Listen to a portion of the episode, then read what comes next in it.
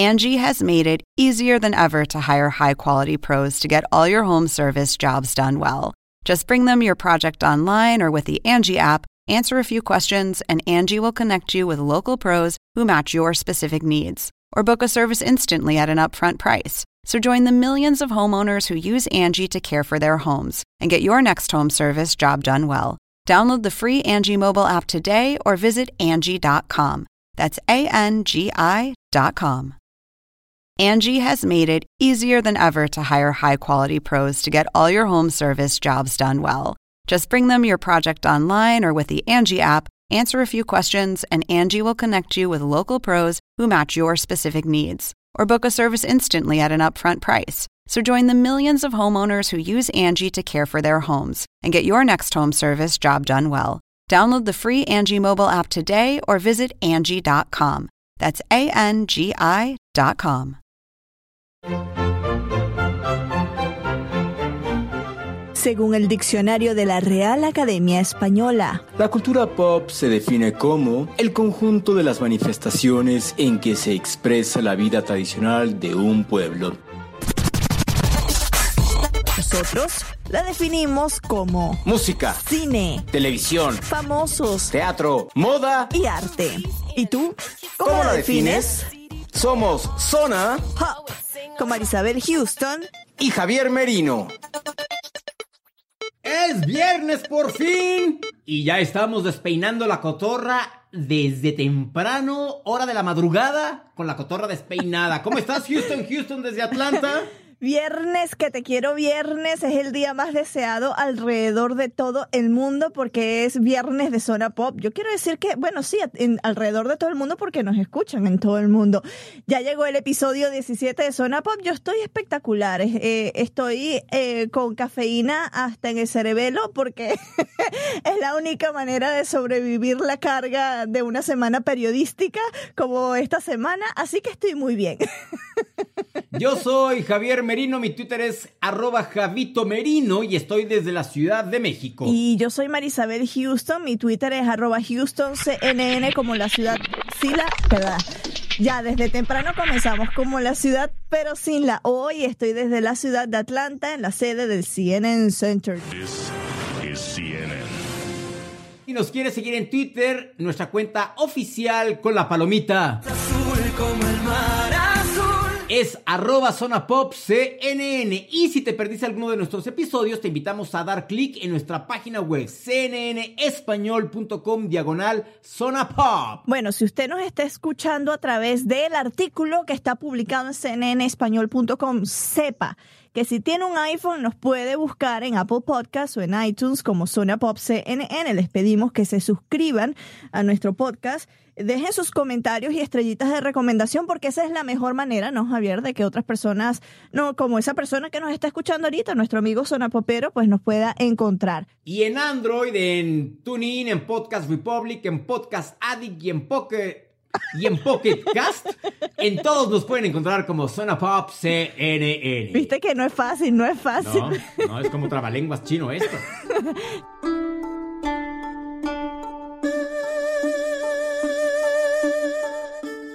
Tú tienes un highlight muy bueno. ¿A quién viste? ¿Sabes qué? Ajá. Antes de entrar a eso, tenemos que decirle a alguien de nuestros anchors que nos patrocine el, highlight de la semana. Si ya tenemos a Alejandra ahora y Arduino como patrocinadores, alguien nos debe de patrocinar el highlight de la semana, ¿no crees? Eh, Fe- Fernando del Rincón nos debería Sí, patrocinar. vamos a decirle a Fernando del Rincón, a claro, Fernando sí. del Rincón, el highlight de la semana. Y ahora sí, ¿a quién Ajá. conocí? No, bueno, a nuestra madrina, a Olga Tañón, la conocí ayer jueves. Eh, le fui a hacer la sección de Pinterestes que, que no se los habíamos podido hecho a- a, eh, Rewind. que no se lo pudimos, a- que no se los hicimos este, cuando le entrevistamos. Y entonces vino a México a dar un concierto grandiosas, fue la invitada de honor. Y entonces fue de, la fui a ver a su hotel. Y en un minuto quedó listo la sección de Pinterestes. Y después, literal, soltamos el chisme y el chal en la recepción del hotel en lo que llegaban por ella. Bueno, bueno, bueno. Hasta tú saliste a relucir. Imagínate. Pero a ver, el regalo que yo le mandé, que fue el agua de coco, Agua de coco,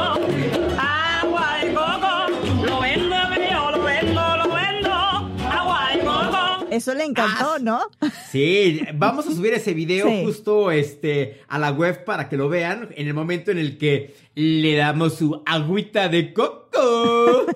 También ese, el jueves tú estuviste muy ocupado porque a quién también fuiste a ver, a gente de zona, ¿no?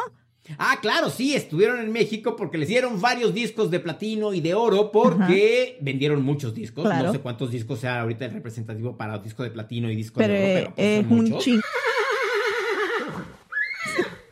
¿Qué, ¿Perdón? ¿Perdón? ¿Perdón? ¿Habló la cantautora venezolana? Ahí un trompetazo va a ir ahí.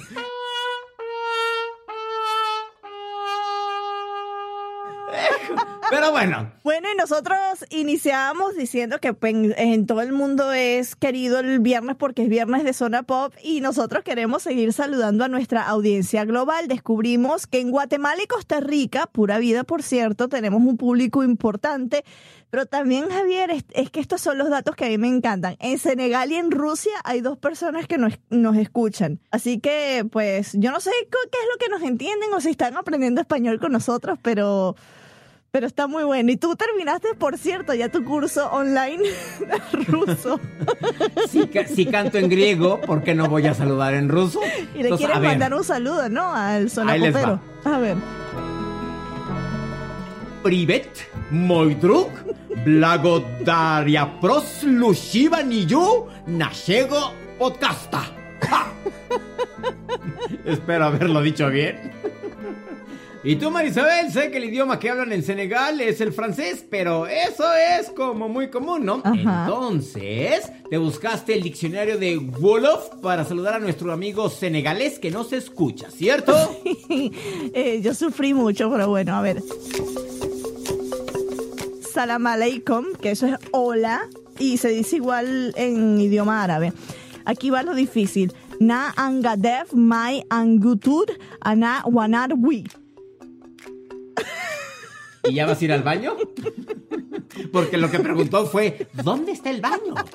Es típico Así como típico americano que viene, cerveza por favor, cerveza por favor. Claro, por eso es que lo coloqué allí, porque es lo... Ah, pero sabes que se me olvidó decir ma angitud Marisabel, que eso es mi nombre, yo soy Marisabel, mi nombre es Marisabel. ¿Y que, cuáles son las cosas que uno siempre aprende a decir cuando, cuando está aprendiendo otro idioma, no? Aprende a decir cuando está aprendiendo otro idioma.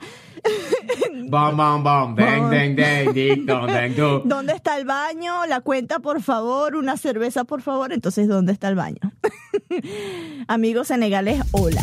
Las noticias de Zona Pop son patrocinadas por mí, Guillermo Arduino, y los programas Encuentro y Clicks de CNN.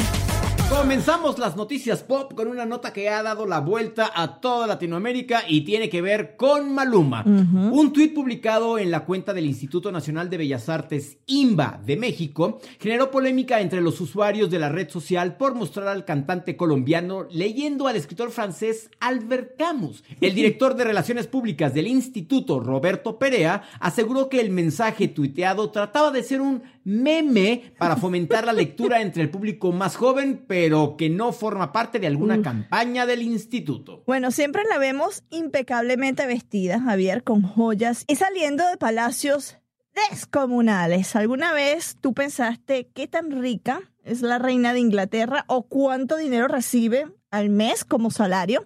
Pues se estima que la riqueza personal de la reina Isabel II es de 460 millones de dólares. La mayor parte de sus riquezas consta en terrenos, en joyas y en piezas de arte. Su principal ingreso proviene de donaciones que hacen en Reino Unido y uno que no tiene, literal, hashtag 300 dólares para un boleto a Las Vegas. Open Gangnam Style. Oh, oh, Opa Gangnam Style de coreano Psy dejó de ser el video más visto en la historia de YouTube. El video que ahora tiene esas distinciones de Wiz Khalifa es el video de la canción See You Again feature o que está acompañado con Charlie Puth. It's been a long day without you, my friend. And I'll tell you all about it when I see you again. Del soundtrack de Fast and Furious 7. Este video ya cuenta con más de 2.9 billones de views, seguro ya está cerquita de los 3 billones de views. Y si recuerdan, esa canción se hizo muy, pero muy famosa acá en Estados Unidos porque fue el tributo a Paul Walker luego de que muriera en un accidente automovilístico y precisamente el video muestra a Paul Walker en varias escenas de Fast and Furious. Así que pues Gangnam Style se fue bailando así como Sai y llegó este video de Wiz Khalifa. Para todos nuestros amigos en Ecuador les tenemos noticias. El rock de la agrupación Anima Inside y el indie rock de los quiteños The Pawn serán el complemento perfecto para la fiesta del rock que vivirán el próximo 15 de septiembre en el Estadio Olímpico Atahualpa. Serán cinco las bandas que harán parte del Rock and Shout Festival. Y el dúo Gente de Zona recibió, como ya les comentaba Javier, en la Ciudad de México, triple disco de platino por el sencillo La Gozadera junto a Mark Anthony y dos discos de oro por el sencillo Traidora por el álbum Visualízate. Su más reciente dueto lo realizaron con Jennifer López con el tema Ni tú ni yo, que se los presentamos hace dos episodios acá en Zona Pop y que debutó el pas no se lo presentamos la semana pasada, que debutó el pasado 4 de julio. Aquí lo que dijeron sobre haber cantado con Jenny from the Bronx y esa pregunta se le hizo a Javier, que abrieron con la pregunta y él estaba así como pajarito en grama, mirando para todos lados. Escuchemos. Recientemente estuvieron con Jennifer López. ¿Cómo fue esa experiencia? ¿Cómo fue trabajar con ella? Bueno, eh, sí, quizá usted tenga conocimiento de que Jennifer López hace 10 años no graba un disco en español. Y en este momento nosotros pertenecemos a Magnus, la empresa que su presidente es Marc Anthony. Y fue el encargado de, de la producción de este disco en español de Jennifer López donde nos convocaron a todos nosotros los artistas que somos, eh, que somos miembros de, de la empresa, eh, artistas, compositores, y de esta manera todos fuimos capaces de colaborar en este disco y, y de poner un granito de arena.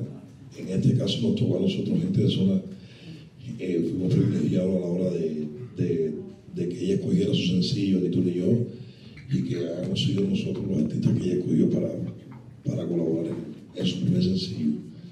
Fue una experiencia súper súper importante para nosotros. Todos tenemos conocimiento de la clase artista que es Jennifer López y de la constancia que ha tenido durante toda su carrera durante todos estos años y creo que, que para nosotros es un paso bien grande en nuestra carrera. Y de verdad que estamos súper orgullosos de, de, formar parte de este disco y formar parte de, de este sencillo. Emocionante, apasionante,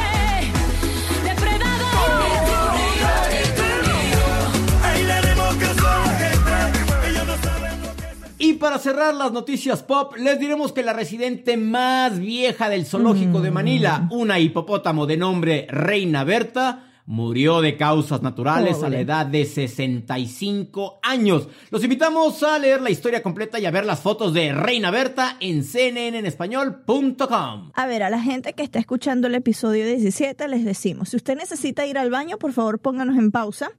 Vaya al baño, vaya a agarrar sus palomitas de maíz, sus cotufas, como decimos en Venezuela, su vinito, su cerveza, agua, lo que usted quiera, porque el episodio, las entrevistas que vienen son varias, pero son muy buenas. Así que necesitamos su atención y que esté lo más cómodo posible.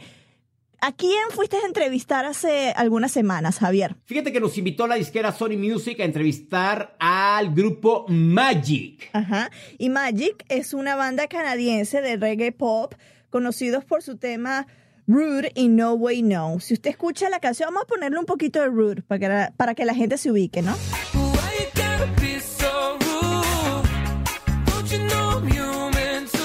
Estuvieron en la Ciudad de México en donde grabaron tres temas con la reconocida banda argentina Los Pericos. ¡Amo los pericos!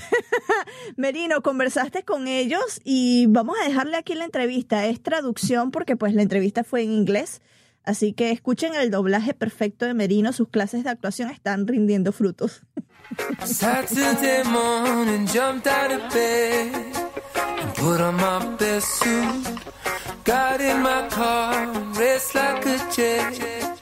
Señores, guys, welcome to Mexico. Señores, muchachos, bienvenidos a México. ¿Es su primera vez?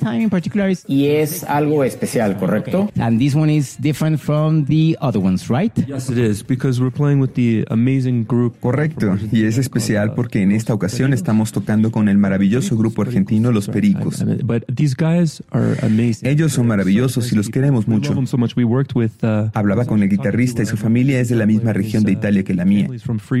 Y tuvimos una gran conexión y todos los integrantes de la banda son súper buena onda, grandes músicos. super nice people, amazing people, great musicians, great people. ¿Cómo es que un grupo canadiense se unió con un grupo argentino? Uh, through email. Por medio de correos electrónicos.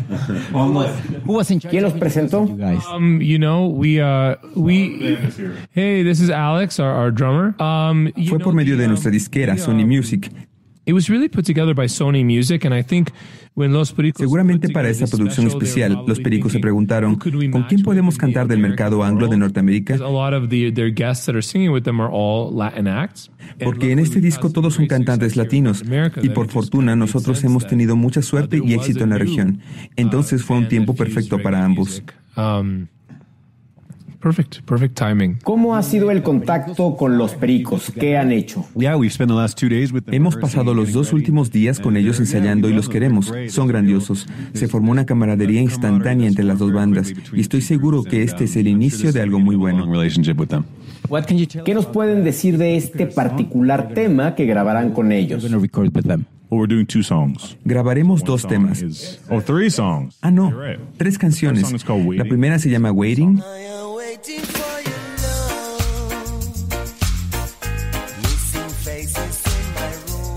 Tema de los pericos y casi que te evoca a los inicios del ska. Suena muy bien. Like, um, almost like the early days of ska, you know, this kind of music. Anyway, it Ellos van a grabar nuestro tema No Way No. No Way No.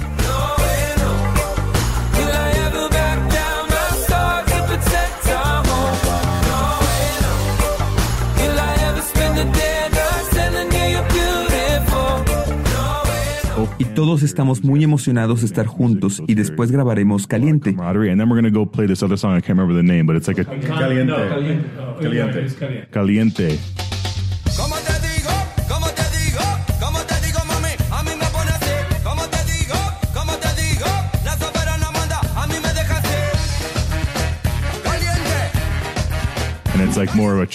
Algo más tribal, muy divertido. Y ellos son increíbles. Uh, the guys are just so nice. So when musicians are warm and nice to each other, it all works out. Have you thought or ¿Han pensado o planeado algo juntos como salir de gira? both of the bands? Oh, that is an am- amazing idea. Uh, we, we Esa es una maravillosa idea y de hecho ya lo hemos platicado, pero no tenemos nada concreto. an awesome idea. It would be great to tour Argentina. with Es una increíble idea y sería buenísimo viajar por Argentina con ellos. Juan me mostró el vino que hace y es muy bueno. Uh, De hecho es muy rico. y está nombrado tras bandas de rock como Pink Floyd, uh, Pink Floyd. y otro que se llama Mabel Caster tras el vino Malbec. Es curioso, solo quise decirles esto. I figured I'd just drop that in there because I thought it was pretty interesting when I when I saw that. Uh, he told me about that. Let's talk about Hablemos de Latinoamérica. Han estado en México y qué otros países han visitado. visited. Uh, we visited uh, pretty much every country. Hemos ido a casi todos los Um, is países. there anything we have not been to? Have you been to Venezuela? Eh, Hemos ido a Venezuela, bueno, hemos ido a la mitad de Latinoamérica. Half of the South American countries, yeah. I feel like I spent Creo que he estado en todos sitios. Um, you know the the we're right Estamos preparando un disco y en la cena que tuvimos anoche le dijimos a la disquera que queremos ir a todos los países de Latinoamérica de gira.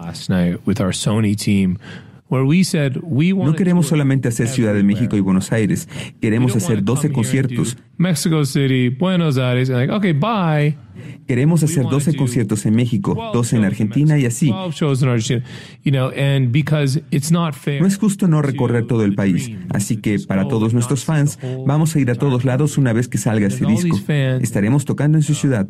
So it was a great dinner. So for all of our fans, we are going everywhere. Once this album is finished, you know, we'll be in your city.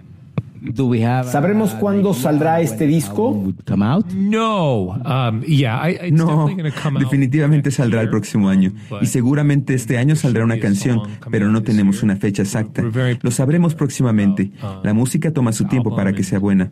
uh, all the songs. So we'll know. We'll know in like two months, I think.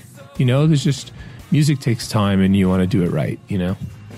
Muy simpáticos y muy relajados y sobre todo muy emocionados, Marisabel, por lo que nos dijeron de hacer una gira por toda la región y por la mayor cantidad de ciudades posibles que se pueda. Y seguro esta mezcla entre ambas bandas será un agasajo musical. ¿Tú te recuerdas de los Pericos? La verdad, no. Yo los O sea- escuchaba mucho en los 90 en Venezuela, o sea, pegaron muchísimo en la radio y recuerdo claramente como si fuese ayer mi papá manejando, llevándonos al colegio y en la radio, en la, en la mega estación, una radio muy conocida en Venezuela, que colocaban a los pericos. Impresionante. Esto fue un flashback un Throwback Thursday.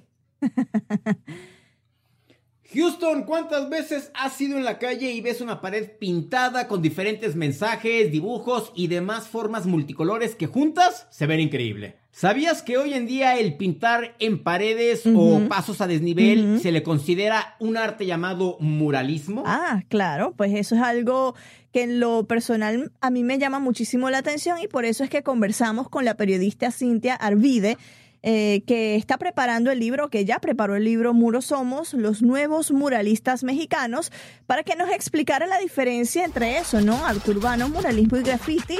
Y esta es la conversación que tuvimos con Cintia. Marisabel, en esta ocasión vamos a tocar un tema que nunca habíamos abarcado en Zona Pop. Recibimos con un agradecimiento muy grande a la periodista cultural Cintia Arvide. Muchísimas gracias, Cintia, por estar con nosotros. Y estábamos hablando ahorita antes de empezar del proyecto del primer libro que se está haciendo en México enfocado a presentar artistas urbanos, muralistas, grafiteros de nombre Muros Somos los nuevos muralistas mexicanos. Háblanos de este libro que estás preparando. Sí, gracias Javier. Eh, es un trabajo que llevo haciendo varios años sobre los artistas urbanos mexicanos. Yo lo que quería era dar esta visibilidad y darle voz a muchos artistas mexicanos que pintan en la calle, que hacen obra en espacio público y que muchas veces vemos sus obras en la calle, nos gustan mucho, les tomamos foto, las subimos a Instagram, pero no sabemos quién las hizo y no sabemos nada de ellos. Entonces, hace unos años empecé a reunir entrevistas sobre varios artistas y el libro reúne 20 perfiles con retratos de cada uno que los hizo Federico, Federico Gama, que es un fotógrafo documental muy bueno mexicano también. Y bueno, el libro está ahorita en etapa de fondeo, pero si quieren después hablamos también de ese tema. Oye, y a ver, ¿cómo fue que reuniste, cómo fue que llegaste, cómo fue que elegiste a estos 20 artistas urbanos? Fue una, un proceso muy largo, muy intenso y muy enriquecedor. Yo empecé a escribir sobre arte urbano hace unos 3, 4 años. Había los primeros festivales grandes en la Ciudad de México de arte urbano y varios artistas estaban pintando, o yo escuchaba de ellos como eh, que estaban pintando en muchos lugares y en festivales y estaban en galerías. Me acerqué a ellos y también hablando con, con gente de galerías y gente de gestión de cosas culturales, me mencionaban muchos nombres y muchos artistas. Eh, entonces empecé con una lista muy grande y mi criterio fue, quiero que sean mexicanos, quiero que pinten mural, ¿no? Hay artistas urbanos que su especialidad puede ser el stencil, por ejemplo, que es una técnica donde se usan plantillas. Llevo un tiempo entonces haciendo esta selección, ajustándola. Hay artistas que, que pues obviamente en estos 20 espacios ya no cupieron en este libro, pero bueno, los que están son todos maravillosos y tienen un estilo muy único cada uno. Entonces eso me interesaba mostrar como un panorama, un abanico de, de estilos de arte urbano de México. ¿Qué diferencias hay entre arte urbano, muralismo y graffiti? Mira, eh, arte urbano puede englobar todo eso, o sea, puede englobar graffiti y puede englobar muralismo. El arte urbano es todo el arte que se dé en la calle. El graffiti es un movimiento que tiene características muy específicas porque surgió con una intención de decir, este soy yo, este es mi nombre y lo pongo en la calle. Es un decir estoy aquí, es nada más mostrar este, una presencia y, y las, las características de lo que se ve en la calle eh, son muy eh, pues peculiares, son tags o bombas son estas firmas de la gente que se hace en una comunicación justo para esa misma comunidad, ¿no? No se hace con un sentido estético o artístico, ¿no? la gente que hace graffiti está escribiendo algo, está participando en una comunidad, pero no está creando una obra de arte, no es su intención. Claro que con los años ya el graffiti también se ha vuelto parte de un, tiene un valor estético, este, también se ha vuelto algo que vemos en galerías, en revistas, en todos lados, pero surgió con esa característica y el muralismo es esta técnica de justamente hacer una pintura en un muro en, unas dimensiones este, grandes y en un espacio público donde se pueda ver sin que la gente tenga que entrar a una galería como tal, ¿no? Entonces, eh, también hay otras técnicas dentro del arte urbano o, post-graffiti o street art, eh, que como te decía, hay técnicas como stencil o em, collage, eh, carteles, em, incluso con estambre, por ejemplo, se han intervenido árboles y cosas y bardas en la calle y eso también es arte urbano. Entonces, arte urbano es un término realmente amplio donde podemos meter muchas cosas. Cindy, estábamos hablando antes de, iniciar la entrevista como tal del libro eh, que estás en proceso de, crowdfunding que se llama Muros Somos los nuevos, los nuevos muralistas. Eh, mexicanos. Eh, estabas comentándole a Javier que, bueno, lograste recolectar a 20 artistas mm, con los que muestras también eh, estos nuevos artistas de, tu país. Cuéntanos un poco más de detalle del libro y, cuál va a ser el, el, paso siguiente, ¿no? Decías que una vez que llegues a un tope de dinero se enviará a imprenta, pero ¿en qué, en qué proceso estás en estos momentos? Sí, les cuento. Eh, el libro ya está listo para ser diseñado y, editado, ¿no? Se ha enviado pues a, imprenta. Yo he tenido un, proceso interesante con las editoriales en México me di cuenta que, bueno, como cualquier proyecto cultural es difícil tener el financiamiento para, para llevarlo a cabo y encontré esta plataforma de fondeo colectivo que es Kickstarter, es una plataforma a nivel global muy importante. En este momento es la única en México que funciona de esta forma, es decir, tú pones un proyecto creativo y se logra a partir de la aportación de mucha gente que le gusta y cree en el proyecto, ¿no? Tienes que tener una meta de fondos que tú, tú decides cuál a partir de tus necesidades y tienes una fecha límite para reunir esa cantidad. Si lo logras entre toda esa gente en esa fecha, entonces puedes realizar tu proyecto y ya se, este, toda la gente que participó tendrá algo de ese proyecto. Digo, además, eh, porque no es como comprar algo, es, es ser parte realmente de un proyecto y ayudarle a alguien a hacer como su sueño, su proyecto. Y por cada aportación se da un regalo, ¿no? Entonces, en este caso, por ejemplo, está obviamente el libro, el libro en su versión electrónica, en su versión física. También hay una sudadera que justamente Spike diseñó, eh, que pues poquita gente en el mundo la va a poder tener, está muy padre. Algunas serigrafías de cinco de los artistas del libro, incluido uno de Spike, eh, así como otras cosas, por ejemplo, yo les puedo dar un tour de arte urbano en la Ciudad de México, eh, en fin, tenemos varias opciones para que la gente que aporte tenga algo a cambio, ¿no? Pero más que, más que darles algo a cambio es hacerlos parte de este proyecto y a través de ello hacerlo realidad. Entonces, una vez que logremos la meta,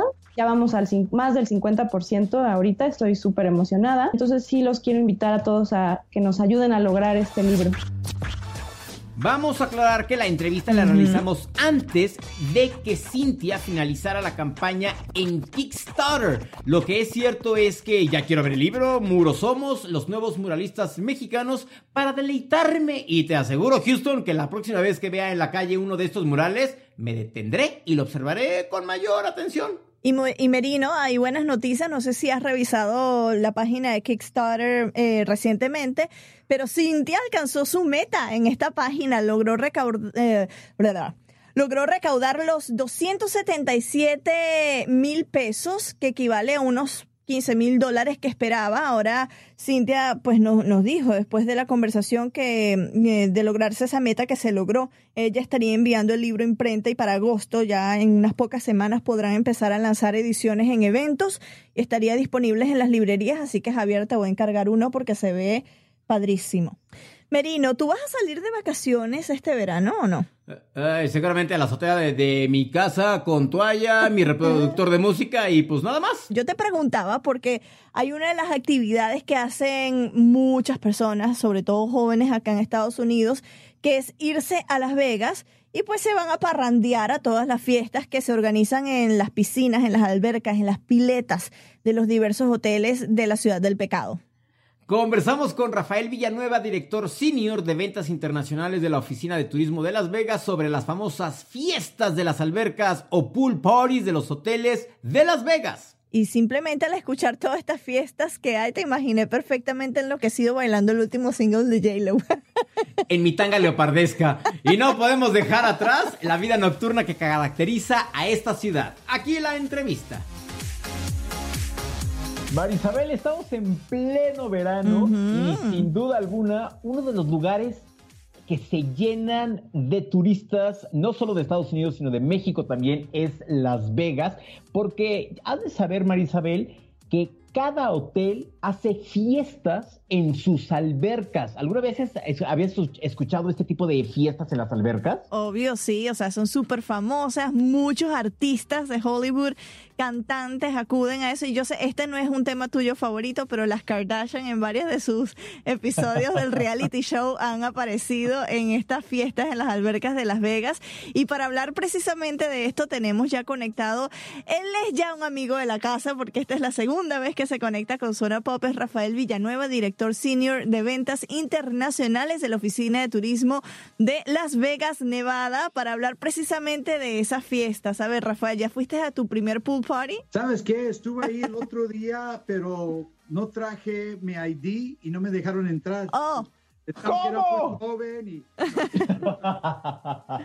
Pero a poco tienes que, yo nunca he ido a una de estas fiestas, a poco tienes que mostrar tu identificación, claro, porque quieren asegurarse de que tengas la mayoría de edad para beber, ¿no? Sí, eso sí, es algo muy importante. Si, cuando están en Las Vegas, tener el, el ID con la gente siempre, porque están entrando en lugares donde es para adultos y tienen que tener mayor de 21 años para entrar y disfrutar. Oye, Rafael, ¿qué hotel es el que se lleva la mejor pool party en Las Vegas? Pues depende qué día. Ok. Y que depende de qué DJ está, ¿no? Porque eh, eh, Ah. eh, son como los antros, porque hay muchos de los mejores DJs en el mundo que muchas veces solo lo van a encontrar en los antros en la noche, que también se, se presentan durante el día en los pool parties. So Ujú. pueden visitar, por ejemplo, uno de los más conocidos es el Encore Beach Club. Sabes, es parte del Wynn y Encore, que es muy, muy conocido por toda la gente de América Latina y de Ujú. México. Pero ahí puedes estar ahí con muchos diferentes artistas y, y DJs que, que son súper famosos de todas partes del mundo. También si quieres ir al, al Beach Club, uno, uno de mis favoritos porque es- está ubicado en el centro de la ciudad, en el centro del strip, y tiene una vista del strip que se llama el Dre's Beach Club y Nightclub, donde puedes estar viendo el Bellagio de un lado, Caesar's Palace del otro lado, y después está la alberca con los DJs que tienen ahí. So, todo depende de dónde van a estar. Y, Omnia, pues perdón, pero los otros beach clubs, por ejemplo, hay uno nuevo que se llama Aquatic Club, que está parte del palazzo. Este es poquito más tranquilo, muy, de una expe- experiencia sofisticada, pero ah, que pueden pasar. Si no quieren estar ahí, pueden bajar a otra parte del hotel, mismo hotel, en el Venetian Palazzo, y conocer el Tao Beach. También el Tao Beach, que tiene una temática de asiático, donde lo pueden pasar otra vez con otros DJs y otros diferentes grupos de gente. Ujú. Oye, Rafael, a ver, ¿qué, ¿qué tipo de fiestas tendrán durante el verano? Porque bueno, ya pasó una de las más grandes fechas que, que muchos aquí en Estados Unidos celebran, que es el 4 de julio, pero está el Labor Day, el Día del Trabajo, que está por, por llegar en septiembre. ¿Cuáles otras fiestas o fechas específicas hay eventos así grandes en, en Las Vegas? Mira, otras fechas muy importantes, martes, miércoles, jueves, viernes, sábado, domingo y lunes. Todos los días. Como muchas ciudades estar celebrando fiestas, días de fiesta como el, el, el fu- el 4 de julio, fiestas patrias de México, Ujú. el Año Nuevo en Las Vegas, es, lo hacemos todos los días. Entonces, no, no sé qué día van a estar, va a haber algo muy bonito. 24-7, 365, así de Así sencillo. es, así es, sí.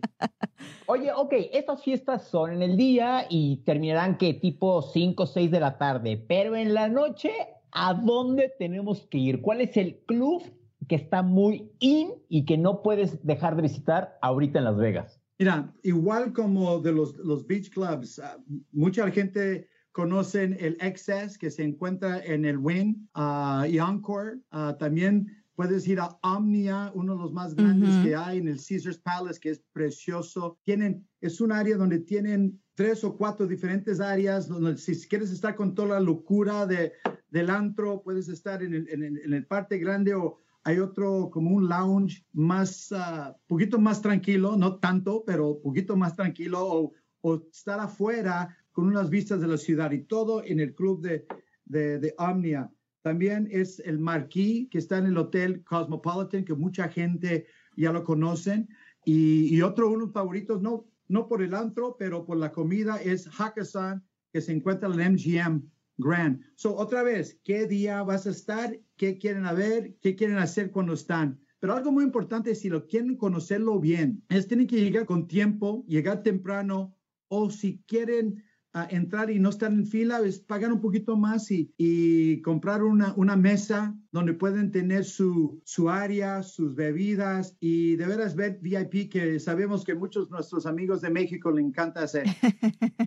Yo, Marisabel, tengo que confesarte que mi favorito y que cada vez que voy a Las Vegas no puedo dejar de no ir es el Excess, que lo acaba de decir este Rafael en el Win. Es impresionante la música, lleno de gente, eh, divertidísimo, la verdad. Ese es mi club favorito, me divierto mucho porque además la música es de um, boom, o sea, padre, padre, no, es así. Es más, ya hasta me dieron ganas de bailar ahorita con decirte que estoy en la oficina y, y ya deciré, ¡Ea, ea! ¡Ponchis, ponchis, ponchis! Bueno, yo no he ido a ningún nightclub en, en Vegas. ¿Cómo? No, la ¿Cómo? primera vez que fui a Vegas fue Pues, por ¿qué vas a cuestión Las de Vegas, trabajo. ¿A la iglesia? No, pero no, pero fue al trabajo. La segunda vez ya lo comentamos justo en el en el episodio en el que eh, en el que salió eh, Rafael, que fue para un concierto y después me fui al Gran Cañón, así que no tenía tiempo de ir a, a, a un antro. No, muy mal, muy mal, Tache. La próxima vez que vayas, tienes. Y de hecho, no sé, y tú, Rafael, me vas a decir si estoy equivocado o no. Creo que hay como un pase que pagas y vas como a cuatro clubs en una misma noche. Oh, sí, mira, hay, hay, hay, hay empresas que pueden tener, como dicen, el bar o el club hopping. donde Vas a llegar, te, te entras a otro- una puerta especial, estás ahí una hora, un poquito tiempo y de ahí vas a otro y vas a otro. Eso se puede hacer no solo con los antros, pero con los pool parties también. Y si quieren, muchos restaurantes tienen ese tipo de, de programa de que pueden ir a visitar y visitar cinco o seis en una noche. Marisabel, la próxima vez que vayamos a Las Vegas tenemos que contratar ese pase para ir a cuatro clubs, a cuatro restaurantes, a cuatro pool parties, a todo en un día. No, claro, y eso lo haces y el día siguiente no te tienes que despertar a las 5 de la mañana, obvio. El día siguiente te despiertas a las 4 de la tarde, después de parrandear durante todo el día y la noche. Muchísimas gracias, Rafael, por unirte de nuevo a Zona Pop. Rafael Villanueva, director senior de ventas internacionales de la Oficina de Turismo de Las Vegas. ¡Ah! Ese cargo me deja sin aire. Es larguísimo. Todavía nos queda la mitad del verano y si vas a Las Vegas no puedes perderte ninguna de estas pool parties en el día y por supuesto que no puedes dejar de salir de antro en las noches. Ya nosotros todos tenemos listo el itinerario cuando vayamos a Las Vegas para todo lo que queremos hacer, pero seguramente van a dar las 8 de la noche y al menos yo voy a estar metida en la cama.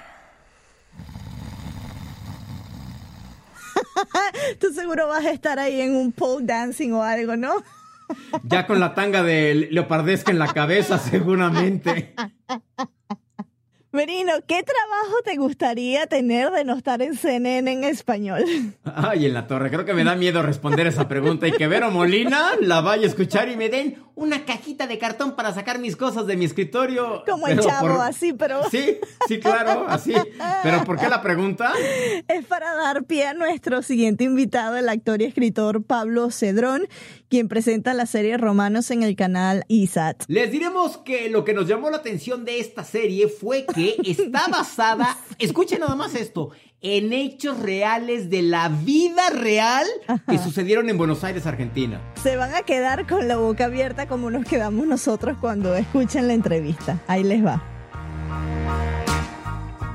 Sonapoperos, en un futuro apocalíptico, la única opción de empleo se presenta con traje legionario y muchas fantasías sexuales. Y no, no hablamos de la profesión alterna de Merino.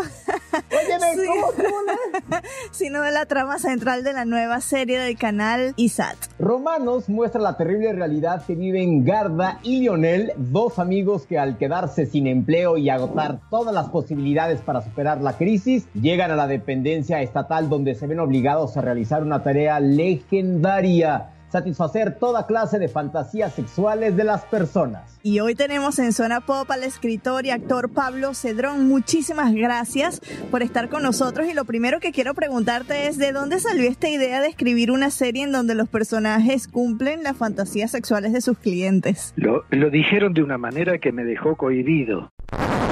Me obligaron a, a decir algo importantísimo ahora. me obligan a decir, a relatar la batalla de Tannenberg, por lo menos. la idea surgió así, hace unos cuatro o cinco años, eh, como los actores cada tanto pasamos momentos de, de estar desempleados. Este, y hace cuatro o cinco años justo sucede, estábamos trabajando en una novela y justo sucedió un hecho que a mí me llamó la atención, que fue un allanamiento policial en una especie de casa de citas donde hombres eh, satisfacían eh, deseos de otros hombres, pero era un lugar medio VIP porque era no tenía local a la calle y, y- y par- iban personas importantes eh, de cualquier eh, rubro, desde artistas hasta eh, eclesiásticos, políticos, eh, gente de la legislatura y los hombres que ellos buscaban se disfrazaban de distintos de distintos personajes para cumplir la fantasía. Desde no sé desde había un hada un tipo se vestía de hada otro se vestía de, de soldado griego otro de superhéroe otro se vestía de, de un soldado ateniense. Siempre en estas cosas siempre está Grecia de por medio. Yo no sé por qué. Pobre Grecia. Aparecían dioses, semidioses, pero todos hacían básicamente lo mismo. No hay mucha variedad tampoco en eso. ¿no? A mí quien me El llama la atención me- es el- a mí quien me llama la atención es el que se disfrazaba de hada y solo faltaba que tuviera bigote y barba. Sí, no, casi casi, yo no lo sé. Un abogado que estuvo cerca de la causa me contó algunas cosas escabrosas eh, que me llamó realmente la atención, que existiera este mundo insospechado y paralelo mientras mientras la, la vida sigue, ¿no? Bueno, creo que lo cerraron, creo porque hubo gente muy importante mezclada, que hasta el día de hoy di- siguen diciendo que son mentiras, pero bueno. Oye, Pablo, y bueno, ¿qué tan fácil o qué tan difícil es escribir una serie y aparte actuar en ella? O no me digas que tú eres el que se vistió de hada y te dejaste el bigote. No, no, no, yo no me vestí de hada. Ah, ok, ok. Eh, eh, eh, pero yo era uno de los que estaba vestido de romano. Ok. de legendario román, eh, época no de la República, sino más acá. Pero, pero el asunto es que a mí lo que se me ocurrió eh, de, de, de, de- de escribir era, yo trataba de imaginar a ver cómo sería la vida de estos tipos en el momento que todavía no llegan los clientes, no sé, en su vida de todos los días, tomando el desayuno o comiéndose un sándwich a la tarde. Eh, me los imaginaba en ese lugar, ¿cómo sería? Yo uh, un poco conocía, un poquito, porque yo me dediqué al boxeo mucho tiempo y había, yo recuerdo, boxeadores que no tenían mucha suerte o mucho talento, lo que sea, y a la vez para, para redondear fin de mes hacían este tipo de servicios. Mm. Eh, entonces, sin disfrazarse o disfrazándose, pero si les pedían cosas raras, me acuerdo, que me contaban que les pedía un tipo que se untara todo con, con un aceite y de- tenía que luchar contra un tipo. O sea, vos lle- bajás del ómnibus, del bus, tocas un timbre y adentro te, te, te, te ponen gel y tenés que luchar con un tipo que lo acabas de ver. Dejate de... Es una cosa muy rara. Eh, y aparte había tipos, eh, algunos de los boxeadores, por ejemplo, eran tipos muy rústicos, muy rústicos. Eh, había uno, me acuerdo, que lo llamaban siempre porque era rubio, que es una cosa poco común, porque era de la provincia de, de Misiones, de acá del norte, que allá en el campo todos son gringos, ¿no? Son descendientes de alemanes o de polacos. Y a este lo llamaban para hacer eh, siempre de común, o lo vestían de Lauren de Arabia, yo no, unas cosas increíbles. Digo, no puede ser lo que me estás contando. No, no, no, y era así. Entonces yo digo, ¿por qué no hacemos algo parecido? Así dije. Entonces em- empezamos a escribir algunas situaciones, algunas, algunos diálogos. Y después cuando lo miramos, a mí no me gustó, no me gustó porque, no sé cómo decirlo, le faltaba, estaba muy puesto como chiste y la actuación era como, como un programa de chistes común, que en realidad es como un, como un guiño, que ves eh, los actores están actuando solamente, están esperando el remate. Y no, no me gustó, no me gustó a mí. Y entonces se me ocurrió que era mejor, que había que crear un mundo, un mundo, un contexto de estos personajes que esto tenía que suceder en algún lugar determinado, en una época determinada, etcétera. Empecé a pensar que tenía que estar en una especie de futuro, en una eh, en una especie de bajo un gobierno medio de facto, un gobierno medio eh, eh, como si fuera eh, lleno de prohibiciones y eh, una especie de y ahí em, claro nosotros estábamos no, no teníamos dinero para hacer todo eso no podíamos hacer exteriores no podíamos crear nada. Así que empezamos a hacer con cajas de remedio primero de, remedios de medicamentos eh, maquetas. Entonces todo lo que son exteriores de este mundo de este lugar son este pequeñitas son eh, casitas chiquititas. Entonces, eh, eso, eso le dio un contexto y al mismo tiempo, como se nota que son, la intención no era que parecieran verdaderas, sino que fueran lo que, lo que son. Entonces eso le empezó a dar como un contexto medio enrarecido, que, que surgió medio de casi de casualidad por la imposibilidad de poderlo hacer de otro modo, ¿no? Así, así más o menos fuimos desarrollándolo y aparecen además otros personajes, porque empieza, los personajes en realidad son como, trabajan ahí, pero son como municipales, no, en estas cosas sexuales no hay nada de erotismo. ¿El caballero va a participar o va a mirar? Somos esclavos en una fábrica tercerizadora de órganos. Bien. Pueden ayudar. Ustedes no saben dónde se metieron. Ellos están ahí como si fuera un portero que arregla las- los grifos o el ascensor, eso es lo mismo. Y son tipos más bien eh, parcos y que eh, eh, se le ve más el recorrido que han hecho por la ciudad estando desocupados que, que esa situación, esas situaciones sexuales que viven que son totalmente, son como, la viven de costado, ¿no? No, no, e- e- ellos están en otra cosa, están pensando ahorrar dinero, a ver si pueden comprar un auto usado, todas esas pequeñas cosas de su mundo, de un mundo un poco miserable que tienen ellos. Más o menos a grandes rasgos es eso. Y, y a ver, Pablo, dime, ¿qué tan fácil o qué tan difícil es que tu propio hermano sea el director de la serie? Ah, no, no, es mi primo, Es tu en primo. realidad vos sabés que Bueno, uno con los primos se lo- trata como hermanos, ¿no? También, ¿no? En muchas ocasiones. Eh, sí, sí, sí, sí, sí. Eh, a pesar de que yo hacía mucho que no lo veía, porque en realidad él es, su abuelo era hermano de mi abuelo, así, así es la- el parentesco. Y en ese momento estábamos necesitando un director y yo me, me acordé de él, pero yo eh, no, no sabía dónde estaba, lo, lo buscamos y bueno, empezamos a charlar de cómo tenía que ser más o menos la estética de lo que queríamos hacer y él empezó a aportar muchísimas cosas, aparte de los equipos. Eh, y la cosa empezó a mejorar un poco porque la verdad esto que esto lo, lo filmamos con nuestros ahorros. Entonces no no hubo no hubo una producción que nos haya prestado ayuda o, o un sponsor ni nada. Entonces había muchas eh, muchos impedimentos no este entonces con él eh, con él trabajé muy bien. Eh, hubo momentos que sí que no nos poníamos de acuerdo en lo en lo estético pero bueno era cuestión de pues una cosa que nunca se hizo entonces era mm, tenía, tenía parte que había que hablarlo muy bien porque si no podía prestarse a la confusión. eh, además las- los capítulos duraban, duran, los capítulos duran ocho minutos más o menos, ocho a diez, y entonces esto era, no, no, no había un registro his- histórico de que se haya he- hecho antes, entonces teníamos que ver cómo hacer y había que escribir de una manera particular, y- pero fue, fue, un- fue un lindo trabajo y además que haber llegado a ISAT para nosotros es mucho porque llevamos cuatro años y algo de haber hecho esto ya.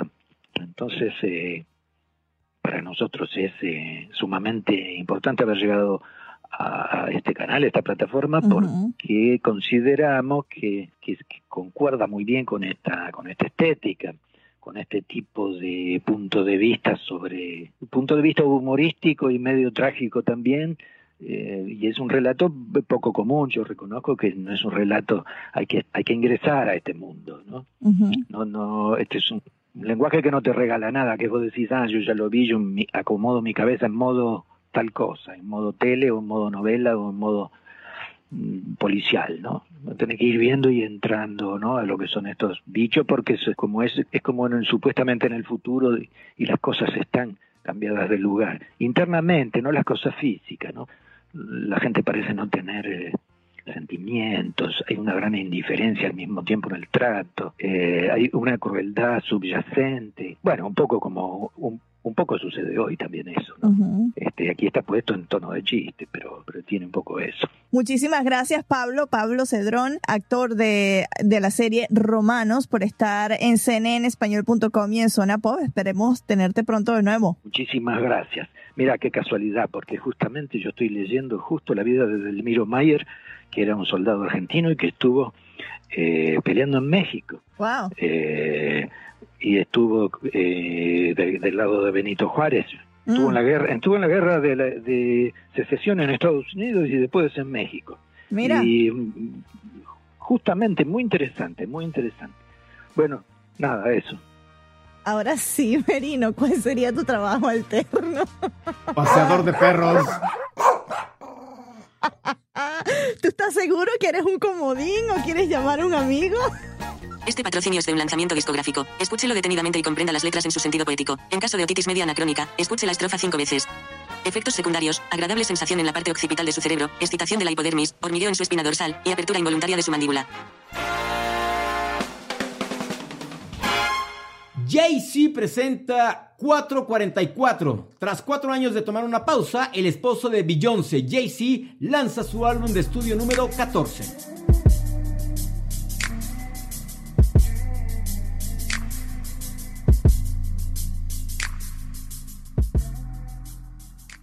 La cantante de 24 años, Demi Lovato me refiero, presentó su nuevo sencillo Sorry, Not Sorry, canción que muchos ya consideran como uno de los éxitos del verano porque está dedicada a todos los haters de las redes sociales.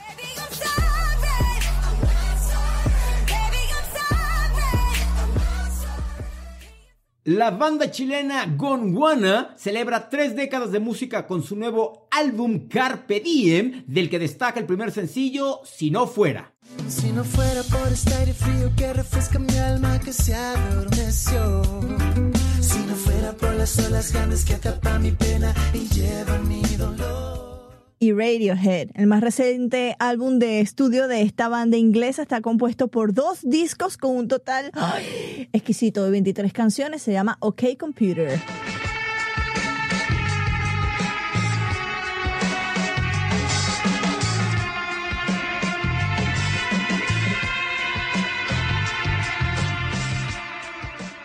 ¿Qué programa tan variado? Hablamos de todo De el día de hoy. Tuvimos de todo, música, televisión, arte y, Y parranda, fiestas. sí, y más parranda. Que eso es lo que va a hacer es. Merino este fin de semana con su tanga. Ustedes imagínense, tanga leopardesca, una corbata enrollada en la cabeza y bailando el último éxito de J-Lo. Sobre todo porque tengo las mismas nalgas que J-Lo. Eso sí, peludas, no depiladas como las de ella. Desde la Ciudad de México yo me despido, soy Javier Merino, recuerden arroba Javito Merino. Yo soy Marisabel Houston, arroba Houston CNN. La cuenta del podcast en Twitter con la palomita. Es arroba CN. Ah, no, perdón, arroba zona pop. Se- Me distrajiste con ese, eso lo de las nalgas peludas. Te imaginaste mis nalgas peludas. arroba zona pop. Ahorita mismo te mando una selfie de mis nalgas peludas. Nos vemos la próxima semana, más bien nos escuchamos la próxima semana. Y la cita es el próximo viernes porque desde hace 17 episodios todos los viernes son ¿De qué, Merino? Dímelo, tú con tus nalgas peludas. De zona pop, ¿no? Vero Molina, me están molestando. sorry, not sorry.